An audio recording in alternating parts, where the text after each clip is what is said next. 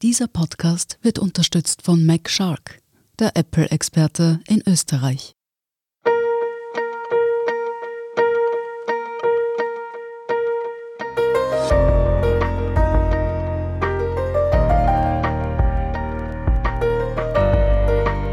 Der Standard zum Hören. Unsere spannendsten Lesestücke, vorgelesen von Andrea Tanzer. Heute Die Revolution ist eine Frau von Martin Pollack. Wie Pierre Dalatsch. Fuck off. Diese rüde Aufforderung ist dieser Tage in Polen Land auf, Land ab zu hören und zu lesen, bei Demonstrationen und im Alltag. Der zornige Slogan ist allgegenwärtig. Ein roter Blitz ist das zweite Symbol der Frauenproteste, die seit bald drei Wochen das Land in Atem halten. Der Blitz ziert sogar Schutzmasken – in ihrer Hilflosigkeit fiel der rechtsnationalen PIS-Regierung nichts Besseres ein, als den Blitz zum Kennzeichen der SS zu erklären, womit die Frauen in die Nähe der Nazis gerückt werden sollen. Auslöser für die Proteste war die kürzliche Entscheidung des Verfassungsgerichts, das Recht auf Abtreibung, schon bisher nur in wenigen Ausnahmefällen erlaubt, faktisch abzuschaffen – wie schon in der Vergangenheit, als das Regime versuchte, die Abtreibungsgesetze zu verschärfen, rufen die Frauen zu Massenprotesten auf, denen sich viele Männer anschließen. Das Regime reagiert mit nackter Gewalt. Andere Optionen werden gar nicht erst erwogen. Doch die Frauen sind stark. Sie lassen sich nicht einschüchtern von Schikanen, Drohungen und prügelnden Polizisten und schon gar nicht von den von Kaczynski und seinen Handlangern mobilisierten Schlägerbanden rechtsradikaler Hooligans und offener Faschisten, die von kirchlichen Würdenträgern als wackere Verteidiger des christlichen Polen gepriesen werden. Inzwischen gelten die Proteste längst nicht mehr nur dem fatal an die Nazi-Gesetzgebung erinnernden Abtreibungsverbot.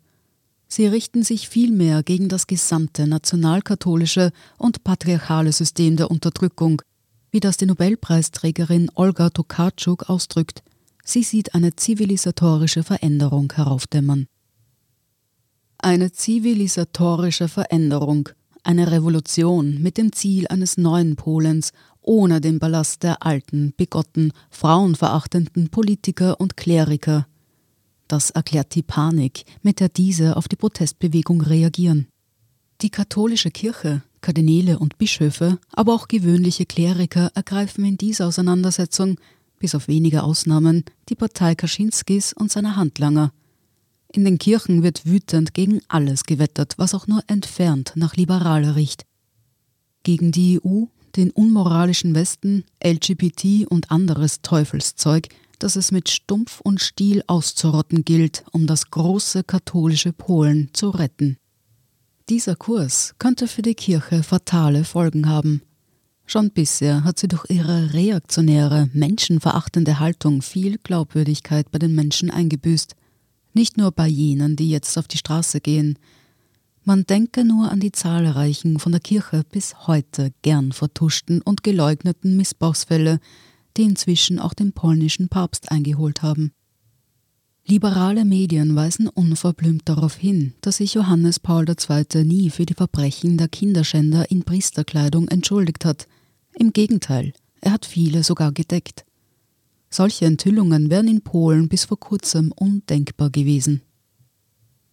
Jahrzehntelang haben die Kommunisten nichts unversucht gelassen, um die Kirche zu diskreditieren und ihr die Gläubigen abspenstig zu machen – vergeblich. Jetzt ist die katholische Kirche auf dem besten Weg, sich selber zu zerstören und die Laizisierung des Landes voranzutreiben. Auch das ist eine unerwartete Begleiterscheinung der Frauenproteste. Eine ganz ähnliche Situation bietet sich in Belarus dar.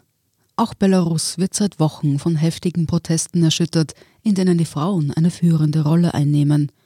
Hier war der Auslöser die plump gefälschte Wahl, mit der sich Diktator Alexander Lukaschenko eine sechste Amtszeit sichern wollte.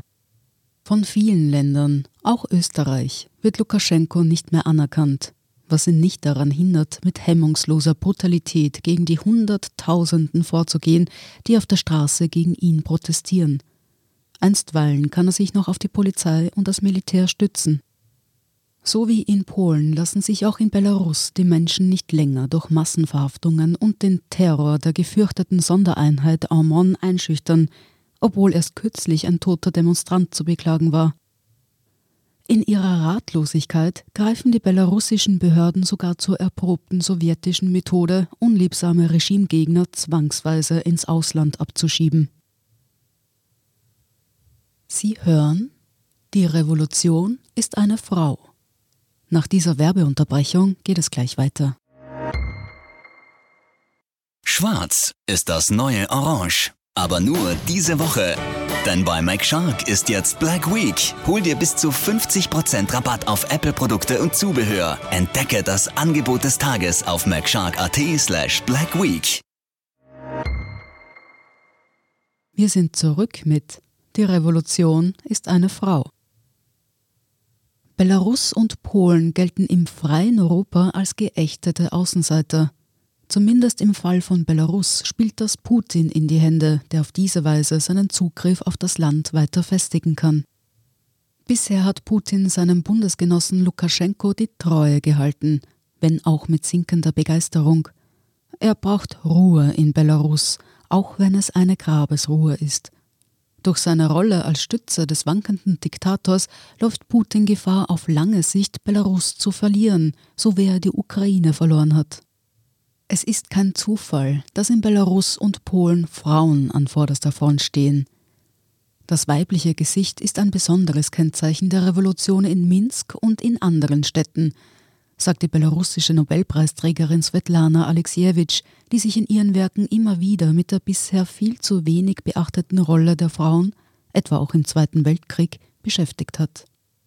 Und sie äußert ihre Bewunderung für den Mut der Frauen, die sich, oft weiß gekleidet und mit Blumen in Händen, den schwer bewaffneten, mit Helm, Schild und Körperpanzer gerüsteten Omon-Schergen entgegenstellen, oft um Männer zu schützen.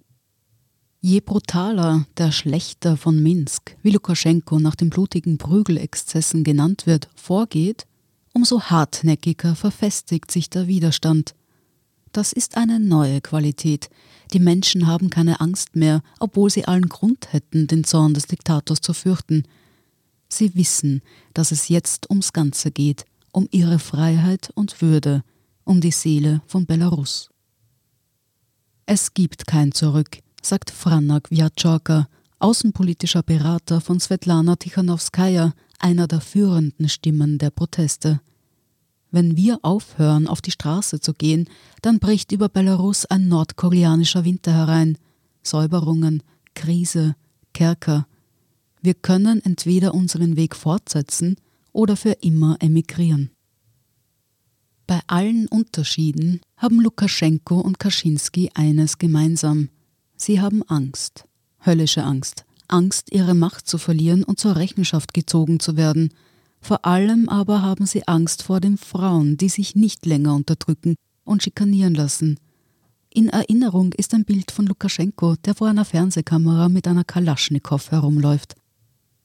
Der notorische Frauenverächter Lukaschenko hat seine weiblichen Counterparts nie wirklich ernst genommen. Er nennt sie mit typisch patriarchalischer Arroganz, gepaart mit Dummheit, unglückliche kleine Mädchen, die von ihm wie einem strengen Vater in die Schranken gewiesen werden müssten. Das kann er sich abschminken. Inzwischen bieten ihm die kleinen Mädchen offen die Stirn und fordern ihn auf, endlich zu verschwinden. Tritt ab, bevor es zu spät ist, bevor du die Nation in einen schrecklichen Abgrund stürzt, in den Abgrund des Bürgerkrieges. Tritt ab, ruft Svetlana Alexievich dem Diktator zu. Es ist nicht undenkbar, dass es Lukaschenko noch einmal gelingt, die Revolution gewaltsam mit hohen Verlusten niederzuschlagen, doch das revolutionäre Feuer kann er nicht mehr restlos austreten. So wie es Kaczynski nicht gelingen wird, Polen endgültig zu pazifizieren, mag er noch so skrupellos und brutal gegen die Protestierenden vorgehen. Gesetzt den Fall, dass sich die Proteste hier wie dort abschwächen, so ist sicher, dass sie bei der nächsten Gelegenheit mit neuer Wucht ausbrechen werden. Das Rad lässt sich nicht zurückdrehen. Es liegt auch an uns, im liberalen Westen, die Bemühungen der Menschen in Belarus und Polen zu unterstützen, vor allem der Frauen, die eine extra schwere Bürde zu tragen haben. Was die EU und unsere Regierung bisher in die Richtung geleistet haben, ist beschämend.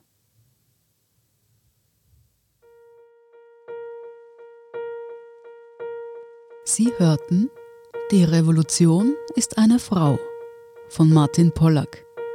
Ich bin Andrea Tanzer, das ist der Standard zum Hören. Um keine Folge zu verpassen, abonnieren Sie uns bei Apple Podcasts oder Spotify. Wenn Ihnen unsere Lesestücke gefallen, freuen wir uns über eine 5-Sterne-Bewertung. Bis zum nächsten Mal.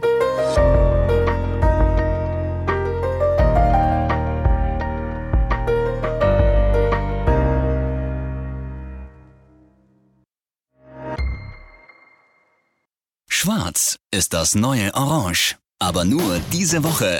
Denn bei McShark ist jetzt Black Week. Hol dir bis zu 50% Rabatt auf Apple-Produkte und Zubehör. Entdecke das Angebot des Tages auf McShark.at slash Black Week.